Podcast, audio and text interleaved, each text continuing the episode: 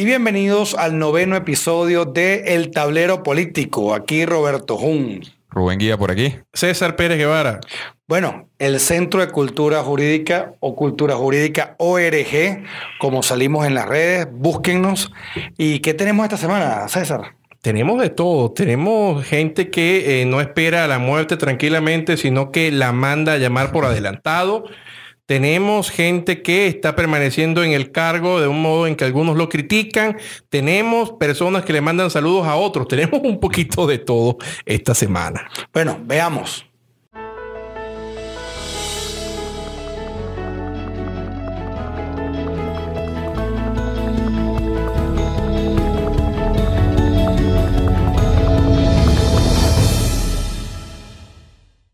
Bueno, la semana pasada estuvo interesante y queremos que opinen y pongan sus opiniones y pongan qué, les parece. 90 días y algo más ha transcurrido desde que Guaidó asumió eh, la presidencia interina de Venezuela.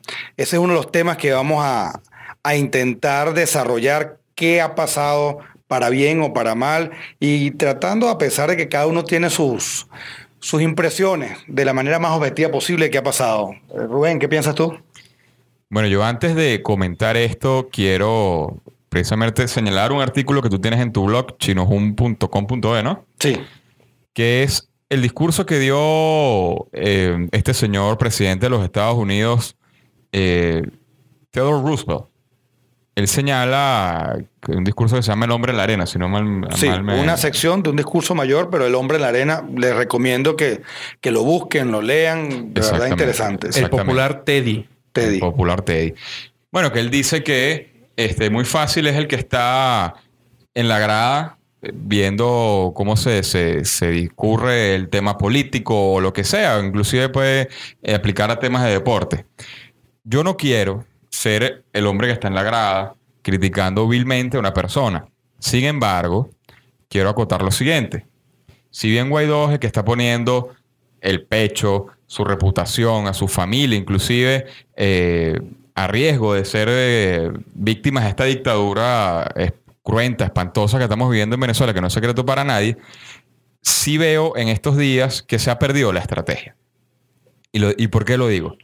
Por lo siguiente, si bien hay eh, acontecimientos internacionales que se puede eh, calificar la gestión como una gestión buena a nivel internacional, está, hay hechos nacionales que, que dan luces a que se ha perdido la estrategia.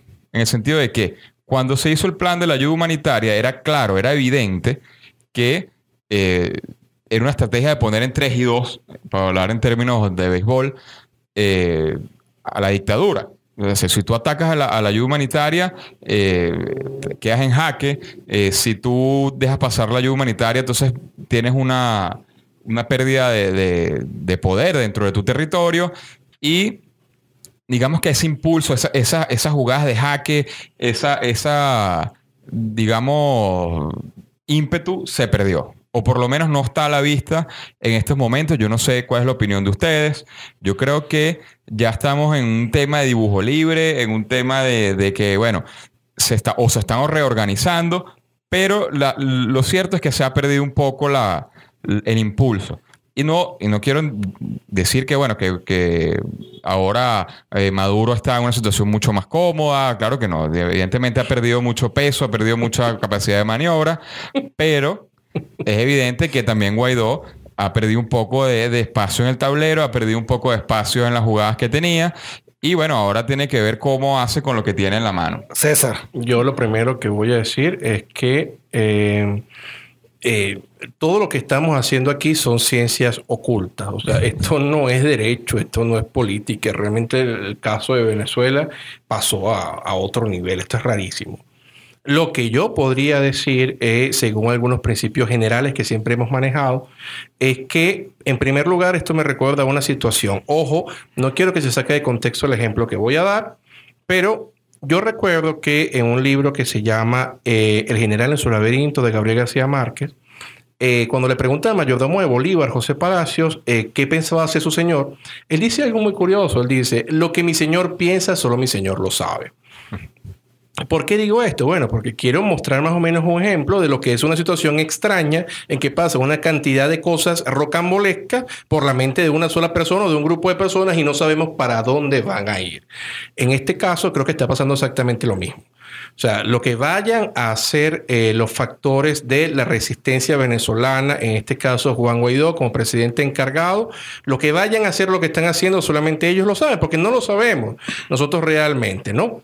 Una vez dicho esto, también yo tengo otra cosa que añadir. Yo creo que esto claramente no es una carrera de velocidad, sino que es una carrera de resistencia. Creo que no estamos en eh, momentos como la Segunda Guerra Mundial o cosas así que a veces la gente lo cita. Eh, cito este ejemplo porque la gente siempre lo cita, ¿ok? No, que, que y, si Churchill hubiese dicho esto, y si Roosevelt dice esto, no, ya va, ya va, un momento. cosas que ya pasaron y pasaron de esa manera. Estamos en otro momento, eh, estamos en otro momento de la humanidad. Eso yo lo hablaba, de hecho, hace poco. Mira, eh, tú por lo menos durante la guerra civil eh, norteamericana, en que murieron creo que 500 mil personas. Fue una cosa realmente devastadora en ese momento. Para que tú pudieras matar 500 mil personas tenías que echarle pichón con bayoneta, con mosquete, con cosas. Ahorita tú nada más con un solo botoncito puedes matar 500 mil personas. Entonces esto eh, eh, con unas personas que están armadas y que tú sabes que eh, no son demócratas, que por el contrario están totalmente fuera de la ley, creo que hay que tomárselo un poco con cuidado y quiero que la gente también lo sepa. Sí tengo que decir una cosa, a pesar de que puedan decir lo que puedan decir. Miren, de los últimos 20 años que hemos tenido nosotros de tiranía, de desastre, por primera vez estamos moviéndolo. wow, sí, mira, por primera vez. Eh, eh, también, hay otra cosa que, es bueno, que es un principio básico de, política, ¿no? Que el enemigo de, mi enemigo es mi amigo. Mm. Entonces Juan Guaidó declaró que, que aquí no ha habido socialismo, que no sé qué eso va muy, muy en tono a, lo que ha sido Voluntad Popular. Ellos siempre han sido un partido que, bueno, que son de centro izquierda según ellos. Y yo creo que ahorita es una, una necesidad de entrar en ese tema de, no, bueno, es que él es socialista, entonces yo eh, lo voy a a, vilipendiar y lo voy a, lo voy a fustigar cada vez que se me ocurra. Yo creo que eso ahorita eh, es, un tema de, esos purismos. Esos purismos no existen. A discusiones bizantinas en estos momentos acerca de si eso es socialismo o la socialdemocracia también es socialismo. O sea, eso, no, tiene sentido. No, pero lo que sí es un hecho, lo que sí es un hecho es que esto que estamos viendo en Venezuela es socialismo y son los efectos del socialismo que estamos viviendo. Claro. Pero lo importante en este caso es que han pasado ya tres meses. O sea, tres meses son 90 días. O sea, uno lo puede decir así como algo. Porque, ¿qué pasa? Muchas personas piensan, sienten que esto es tan insoportable que deberían buscar una solución ya absoluta, radical y, digamos, súbita, ¿no? Y no la hay. Y también lo quiero decir porque, ¿se acuerdan que hace exactamente, si estamos cumpliendo 90 días, un poco más, cuando se transcurrieron los 30, decían, bueno, espero que tiene 30 días para convocar elecciones, ¿no? Y hago mención a esto porque yo también participo en un podcast que es en inglés y vamos a tomar un tema que es sumamente interesante, porque hemos tenido llamadas y he recibido mensajes de gente que vive en los Estados Unidos que todavía siguen mencionando, e incluso en inglés, el autoproclamado y el auto, este, juramentado, ¿no? Y me gustaría, César, Rubén, nosotros hemos estudiado Derecho Constitucional, venezolano, pero eso no significa aprenderse de memoria una constitución, ¿no? Porque la gente confunde. Resulta que me gustaría, y eso lo voy a hacer en el podcast que, que vamos a tener más tarde en inglés, entender la situación de Guaidó a la luz del constitucionalismo de los Estados Unidos de Norteamérica. Mm. Porque muchas personas creen, bueno, que la ley de la, constitución de los Estados Unidos dice algo muy distinto a lo que dice aquí, y no, porque sería bueno que esto llegara a gente que estudió eh, derecho y derecho constitucional en los Estados Unidos. Por supuesto, ninguno de nosotros estamos emitiendo una opinión jurídica sobre los Estados Unidos, sobre la constitución, pero sí es bueno tomar en cuenta de que hay una sección en la Constitución de los Estados Unidos que habla del presidente electo y en caso de que se venza el periodo, quién lo viene a suceder. A diferencia de como ocurre en Venezuela, en los Estados Unidos la figura del vicepresidente es electo, aquí es designado. Por eso es que automáticamente Cuando hay una falta del, vicepres del presidente, asume el vicepresidente. Aquí es, todo depende de en el momento que se dé una falta, que en este caso no es como tal, sino que se venció el proceso, se venció el, lapso presidencial, el periodo presidencial, sin que hubiese un presidente electo legítimamente, ergo tampoco hay vicepresidente. Es decir, que no tienes las dos cabezas del, del, del Ejecutivo o las principales cabezas del Ejecutivo que vienen a la sucesión. Pues ¿cómo eso lo lleva la Constitución de los Estados Unidos de Norteamérica? Presidente, vicepresidente, y quien lo viene a sustituir es el Speaker del Congreso. Que es el equivalente al presidente. Que es el equivalente al presidente.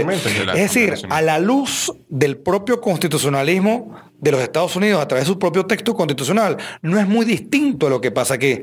Lo que pasa es que ellos tienen una ley de... O sea, Bueno, lo que pasa la- es que ellos tienen Estado de Derecho también. Claro. Con, su- con sus pros y sus contras, evidentemente. Tenemos las mil y una críticas que podamos hacer, pero el hecho es que la idea de sucesión electoral, de, de presidencial, existe allá. Es decir, que hablar de un, un autoproclamado es también abrirle la puerta a unas discusiones que ya están cerradas por la propia institución propia de la, de, la- de la No, y bueno, y que presidencia. ¿no? También hay que entender, a lo mejor para una persona que vive eh, fuera de, de Venezuela es difícil entender cómo alguien se toma a un país, lo secuestra, entonces los secuestrados somos todos nosotros. Claro. Es que, ah, bueno, que el secuestrado duerma en su cama, bueno, Eso está ahí. eso es lo de menos.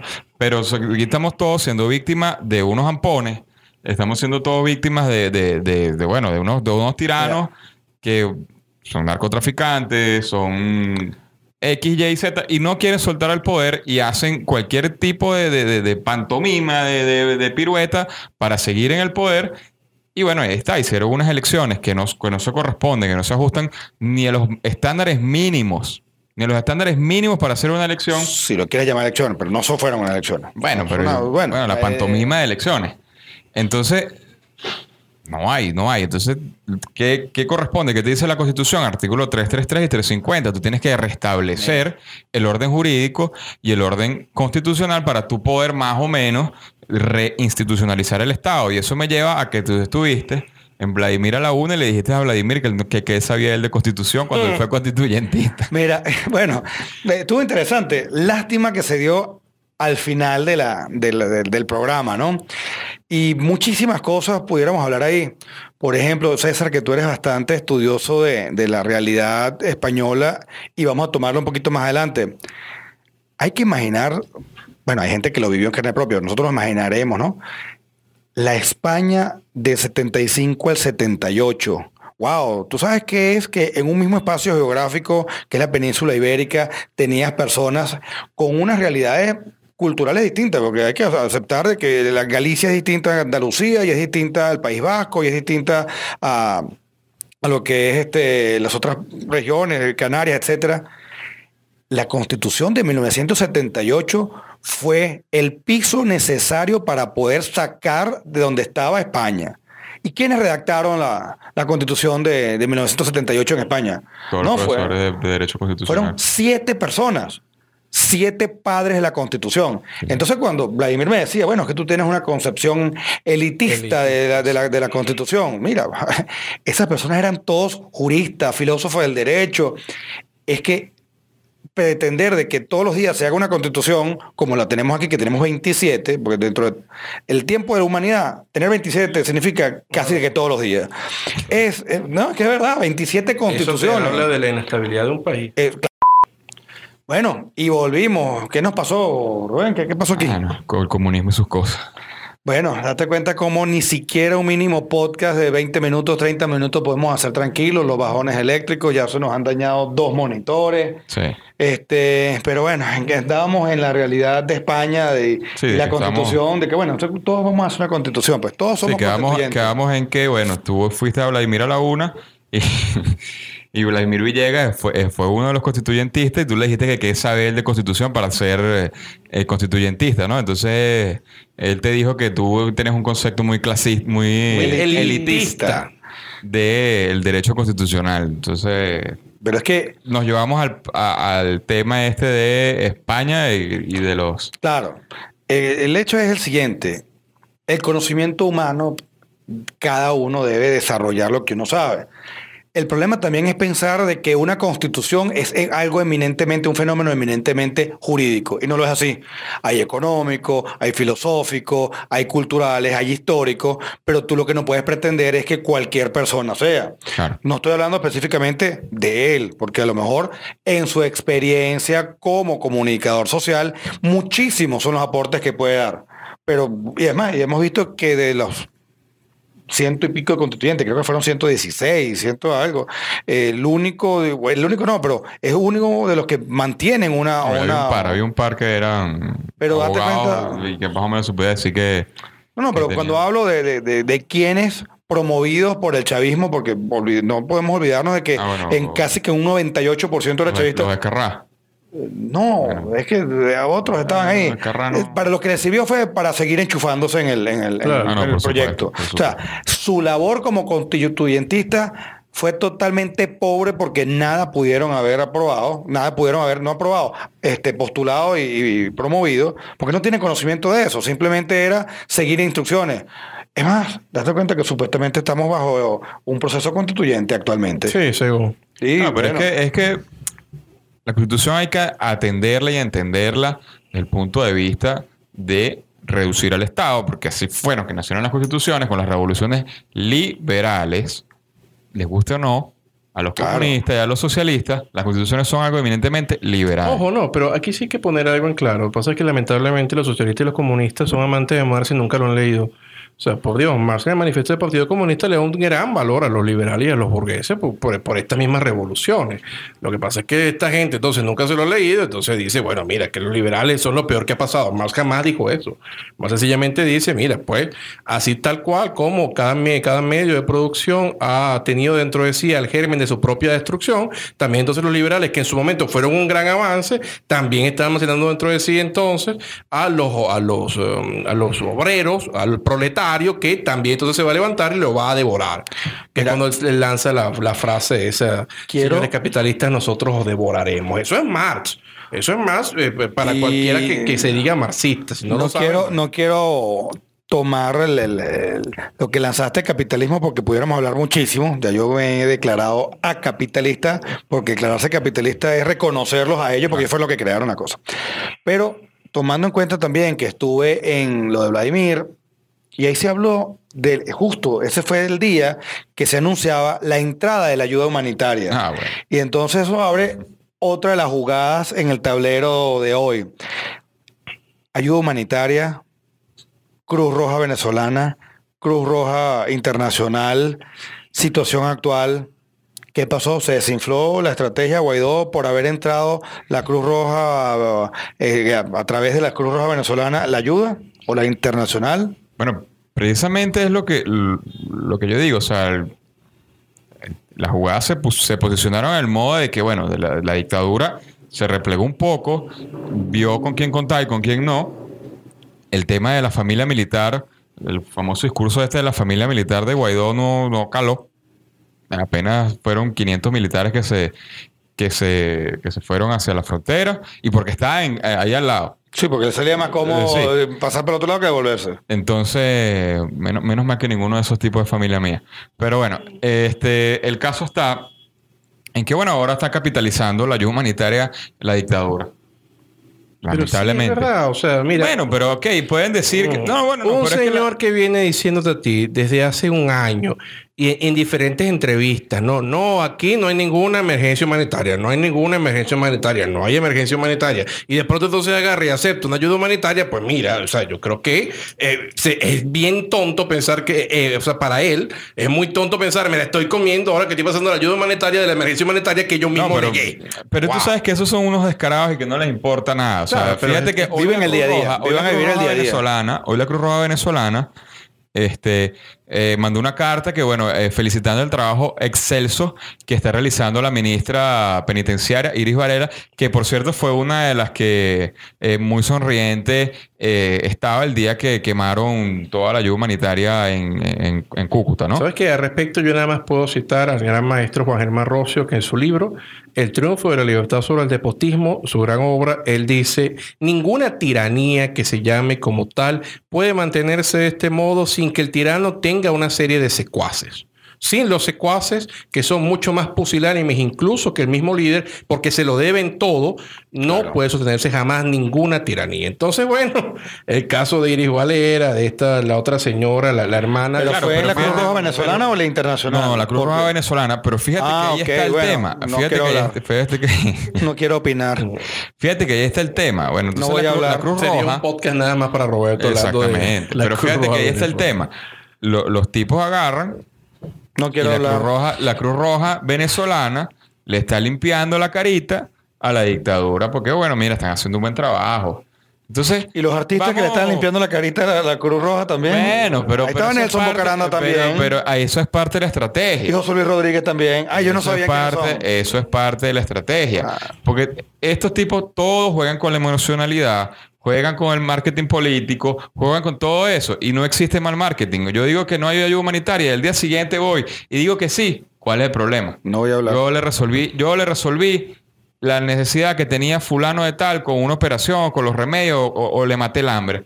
Y listo. Yo y voy y le hago firmar una cosa del PSV y lo llamo y le digo, oye, pero ¿te acuerdas cuando te, te, te, te maté el hambre? Y listo. yo, yo, yo creo que, que, parte de diferentes concepciones. Yo creo que eh, eso estaría muy bien en diferentes épocas, pero creo que en la actualidad eh, hay Internet. O sea, bueno, eso era antes que los tiranos, antes podían decir, este, no, yo no dije eso, por Dios, ahí está. O sea, y, sobre todo la ayuda humanitaria que era su bandera, que eso no iba a pasar porque no era necesario. Y ahora mira esto, pues bueno, cuestión de, cómo lo abordes, pero yo creo que no, queda bien maduro. Bueno, yo les dije que yo no voy a hablar de ese tema, ¿ok? Porque entonces me voy a, me voy a, me voy a extender y no es la idea. Quiero es que pasemos entonces a otra jugada del tablero y ver ustedes que juegan más ajedrez, es más, juegan ajedrez, yo no juego ajedrez, sé más o menos cómo se mueven las, fichas. Que sé que hay una que es un caballo. sé que una es un caballo y una que se mueve hacia adelante. Sí, la reina hace lo que le da. Acabamos de salir de una, de una semana mayor muy, muy larga, obligada, etcétera. Eh, eso mucha gente piensa que enfrió la, estrategia de, de Guaidó y toda esta y de repente no se nos ponen otra fecha, primero de mayo. ¿Cómo ven ustedes que se puedan mover las fichas para el primero de mayo? ¿Qué va a pasar? Porque otra vez, mucha gente dice, yo no vuelvo a, a marchar. Los otros dicen, esto no es. Tuvimos un, hecho también interesantísimo. En la OEA, Gustavo Tarré asumió la silla. O sea, eh, vemos que eso nunca había ocurrido ni se hubiese pensado iba a ocurrir hasta diciembre del año pasado. falta la, ONU. Pero el día de hoy, hace horas, vi la noticia de que eh, quien funge el sedicente canciller también fue incluido expresamente en las listas de la OFAC. No sé si llegaron a ver la noticia. No lo he visto. Eso fue ahorita. O sea, antes de entrar a, grabar nosotros aquí, me, me pasaron esa, esa información. Eso hubiese sido imposible de imaginar en diciembre del año pasado. Estamos hablando hace 90, 100 días, ¿no? Lo que pasa es que eso lo estamos diciendo nosotros, que nos dedicamos a un área del derecho, que nos dedicamos a ciertas cuestiones y que estamos... Eh, podemos ser unos masoquistas, pero realmente estamos comprometidos con el país, eh, luchando, ¿no? Con lo poco que podemos. Pero eh, vemos que el venezolano, que sencillamente no tiene ni siquiera para comerse una arepa con caraota, que hace 20 años era una cuestión que lo regalaban en la calle.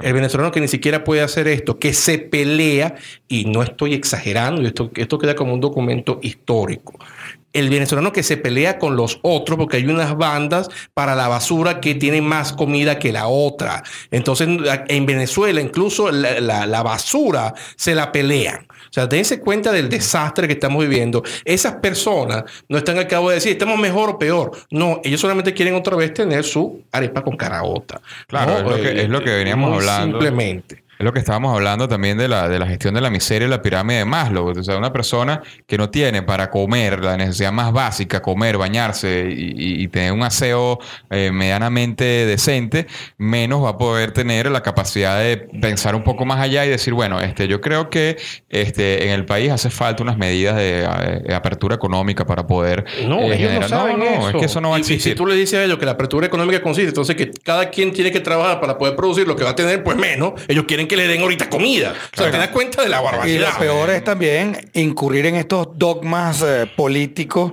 como que el Estado lo es todo. La soberanía es absoluta en el sentido de que lo que pasa en ese espacio geográfico, que la gente le caigan a palo y que se esté muriendo de hambre, como somos soberanos lo puedes hacer.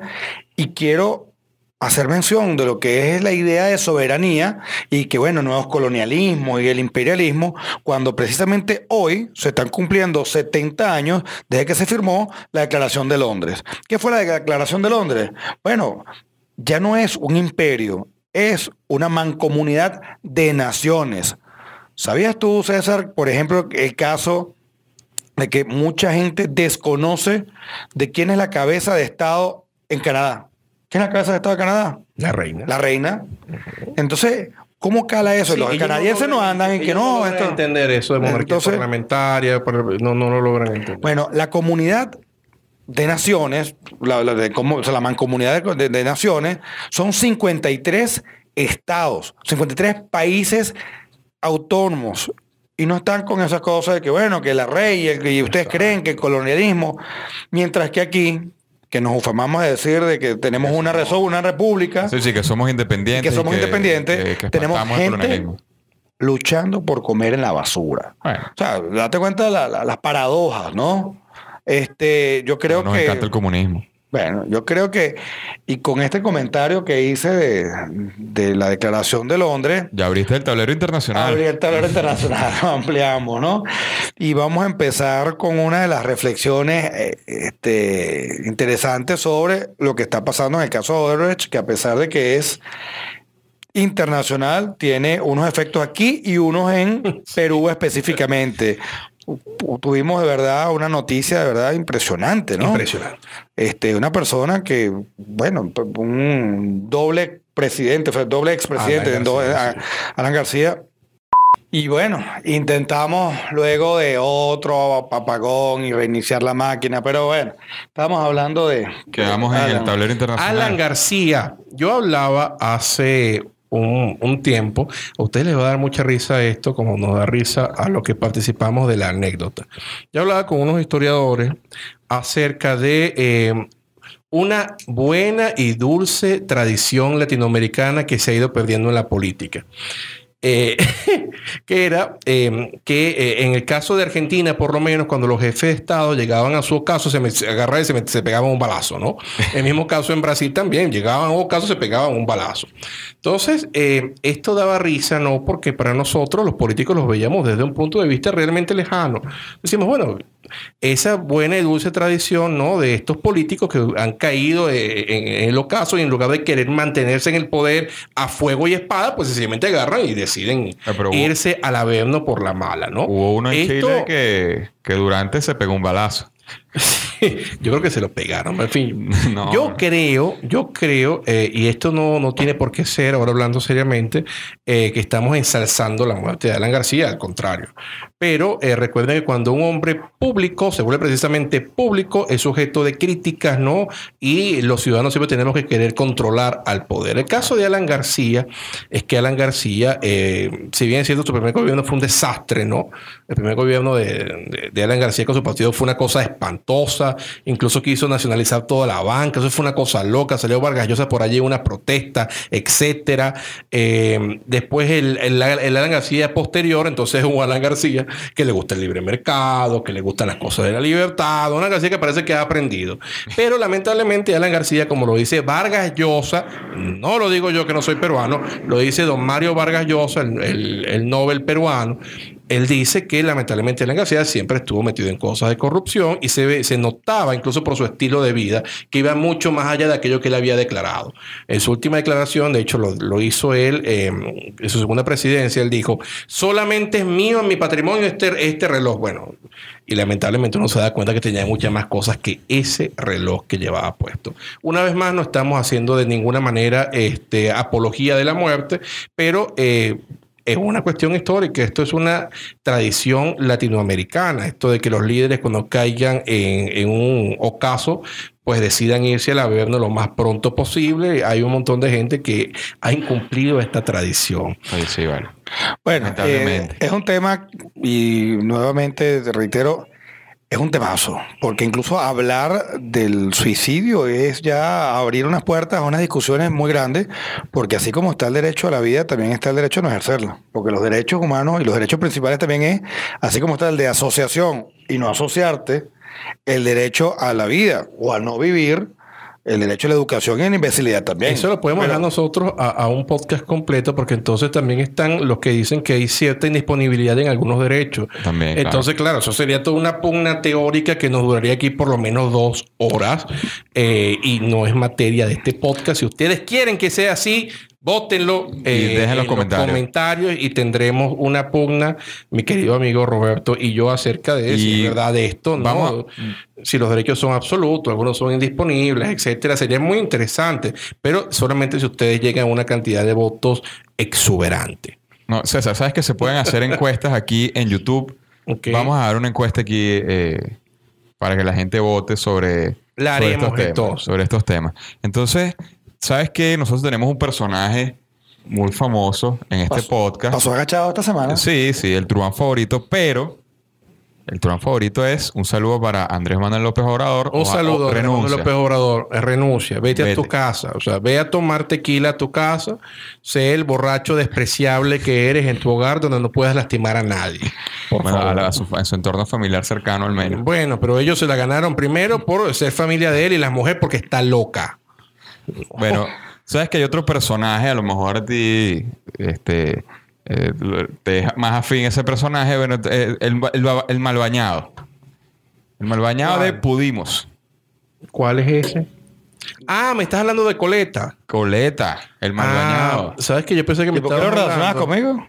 Bueno, porque ya te gusta la política española. No tanto como.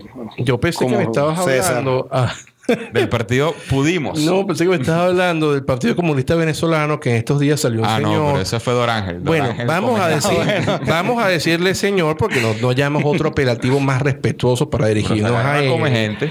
Sí, es que yo, no podía creérmelo cuando lo vi. O sea, ese señor desde hace cuánto no se pasa siquiera jabón azul por esa cara y ese cabello. Qué cosa tan repugnante, ¿no? Dorángel. Ellos rechazan la ayuda humanitaria. Ellos rechazan el jabón. La patilla se le adelantó al, al chigure bipolar, ¿vale? Sí, wow. Qué maravilloso. Bueno, queridos amigos, en el caso de las elecciones españolas tenemos un problemón y vamos a comentarlos con ustedes. Yo voy en este momento, igual que en dos programas de radio que eh, me han llamado para preguntarme sobre las elecciones españolas, voy yo a lanzar mi pronóstico, pero primero quiero explicarme, ¿no? El Partido Socialista Obrero Español, recuerden que eh, tuvo eh, la voluntad de hacer una moción de censura en contra del gobierno legítimamente constituido y refrendado por las urnas de don Mariano Rajoy Brey. Este, esta moción de censura estuvo apoyada evidentemente por los cómplices habituales, ¿no? Pudimos. Por Unidas Podemos, que no es más que eh, la, unión de Izquierda Unida con el partido Podemos, eh, también por Izquierda Republicana, por Bildu, por todos los independentistas, batazunos, radicales que ustedes se pueden imaginar, y por el PNV Vasco, un partido por el cual yo siempre he guardado alguna clase de respeto porque son institucionalistas y no son Bildu, que son los, los, etarras, eh, los, guerrilleros, ¿no? Ok. Pedro eh, Sánchez entonces, eh, siendo discípulo de José Luis Rodríguez Zapatero, pues no quería ser menos que su, que su mentor. Se puso a expandir la presión fiscal, hacer gigantesco el gasto público, eh, lo que hizo que evidentemente se detuviera el crecimiento económico en España y existiera una suerte de fuga de capitales. Pero la gente me dice, tú estás exagerando. También decía lo mismo con Rodríguez Zapatero y al final de su último gobierno él agarró y le dejó entonces al PP, bueno, aquí tienes una cajita como un lazo, se llama crisis. Si ustedes quieren que lo recaten, que lo recaten. Pedro Sánchez en 10 meses de gobierno evidentemente no lo hizo peor que Zapatero. Le faltó tiempo. Y ahora que le faltó tiempo, entonces Pedro Sánchez tiene la cuestión que él llamó a elecciones como debía ser. Ok. En las elecciones estamos viendo, según las encuestas, que sale primero que el Partido Socialista Obrero Español va a tener la mayor cantidad de votos. Después el Partido Popular, con Casado a la cabeza. Recuerden que Mariano Rajoy dimitió de todo el Partido Popular. Eh, después vendría Ciudadanos, Vox, Unidas Podemos y el resto que, eh, encabezados por Esquerra Republicana, tendrán, si acaso, dos escaños. ¿Qué es lo interesante?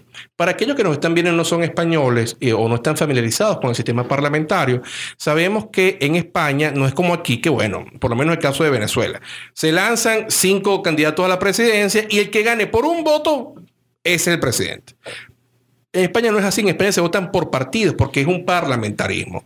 Entonces, en España votan por los diferentes partidos que yo les he dicho a continuación, pero tienen que tener por lo menos 176 escaños en el Congreso para poder lograr la mayoría absoluta y en efecto poder investir a alguien. Las encuestas que Pedro Sánchez, si acaso, en el mejor de los casos, valga la redundancia, va a tener 98 escaños. Lo que hace entonces que Pedro Sánchez deba pactar con otros partidos. ¿Que, ¿Cuál es la crítica de, de siempre? Bueno, la crítica de siempre es, si vas a pactar con otros partidos que claramente no van a ser ni el PP, ni Ciudadanos, ni Vox, entonces te va a tocar Unidas Podemos que tienen eh, la financiación chavista, ¿no? Claro, que son una célula, una célula chavista. Una célula de chavismo. Bildu, Esquerra Republicana y toda esta cuerda de personas. Pero yo tengo que decir algo y este es mi pronóstico. Pedro Sánchez, eh, al igual que muchos socialistas que conocemos, es bastante vagabundo. Entonces, como él es un vagabundo, él por lo menos en el CIS, que son los que se encargan de las encuestas de España, ha metido pura gente de él. Y curiosamente siempre lo dan al de ganador, ¿vale? Qué cosa tan rara, ¿no le suena eso conocido? Lo cómico está que como ya se tienen una, un órgano electoral libre, por lo menos nos dimos cuenta como en las elecciones de Andalucía, Vox, que según no sacaba ningún escaño, sacó 12 escaños, lo que impidió que el PSOE se quiera mandando en Andalucía. Por lo tanto, entonces nos damos cuenta que hay como un 33% que no sabemos qué va a pasar. Y lo que yo creo, y esta es mi predicción, a lo mejor me equivoco, si es así, bueno, cosas que pasan. Se equivoca, se lo dan en los comentarios. Exacto, yo creo por lo menos que el PP, Ciudadanos, y Vox les van a dar más de 176 escaños, por lo menos serán 180 para poder hacer gobierno. Y que el PSOE no le va a servir nada más con Unidas Podemos. Porque nada más y nada menos que les digo, Unidas Podemos tenía 71 escaños en las últimas elecciones. Ahorita las encuestas, las encuestas del PSOE, o sea, las encuestas de sus socios, les dan más o menos como 25. Imagínate. Entonces imagínense que ya la gente no cree en el marqués de Galapagar, este señor de la coleta, este señor... Eh, el mal bañado de este pot. Don Pablo Iglesias Turrión, que dijo una vez muy claramente, y está el video de internet, búsquenlo, en el cual don Pablo Iglesias dice, yo estoy muy feliz de vivir en mi barrio de Vallecas, a mí me encanta vivir en mi barrio de Vallecas, yo desconfío mucho de esos ministros que de pronto llegan al poder y se compran casoplones de 800 mil euros. El señor se compró un casoplón en una zona de Madrid muy exclusiva que se llama Galapagar por más de un millón de euros. Tuvo el tupé de pagar 800 mil en moneda lícita y 400 mil más o menos en negro. Así es lo que hace el marqués de Galapagar. Del mismo modo, este señor, este vagabundo que decía que nadie tenía que durar tanto tiempo siendo secretario del partido, pues todavía es secretario del partido. Es decir, que el Truán favorito entonces fue de... Pasó agachado. Pasó, agachado esta semana y tenemos un nuevo Truán favorito. Sí, tenemos a... el mal bañado. Tenemos a don Pablo Iglesias, el señor este que no se va. Como el mal bañado. Él también rechaza entonces la ayuda humanitaria. Totalmente, totalmente. Y el jabón. Ese es primo de Dorán. entonces, por lo tanto yo creo que ya esta corriente de Pablo Iglesias, de irse sin bañar, con el pelo feo, de mientras todos, mientras todos están bien vestidos, en trajes de caballeros, él se va allí como un gandulo. O sea, yo creo que esta cosa ya no le va a servir y nos vamos a reír bastante cuando eh, venga el desastre de Unidas Podemos y sobre todo cuando vayan a la justicia española por financiamiento ilegal del partido, que en algún momento lo vamos a ver. No sé si lo vamos a lograr. No sé si tú llegaste a ver uno por Instagram, me llegó una entrevista en la calle que estaban haciendo a una persona que estaba cargando algo y le decía, bueno, ¿tú por quién vas a votar? Bueno, por Vox. Ah. Pero ¿cómo es eso? Si tú eres un pues, trabajo de, de, obrero. bueno, porque de esa manera uno puede trabajar mejor. Y tener, Bueno, es que tú no tienes conciencia de clases, ¿no? Entonces veo, y me, lo que me llama la atención es cómo tratan de, afincar esa idea de pervertida de conciencia de clase cuando hay maneras, y ha estado hasta demostrado, que la movilidad social viene con la libertad. Entonces vemos cómo la conciencia de clase eh, vuelve otra vez a, presentarse como un como una trampa también para captar a, esta, a estas personas que no. bueno, sorprender en su buena fe, pues. Por lo pronto, vamos a. Eh, después de que pasen las elecciones españolas, yo estaré hablando sobre todo del partido Vox y realmente qué es el partido Vox no soy el paladín del partido Vox en lo absoluto, como no soy el paladín de ningún partido político de ninguna parte del mundo.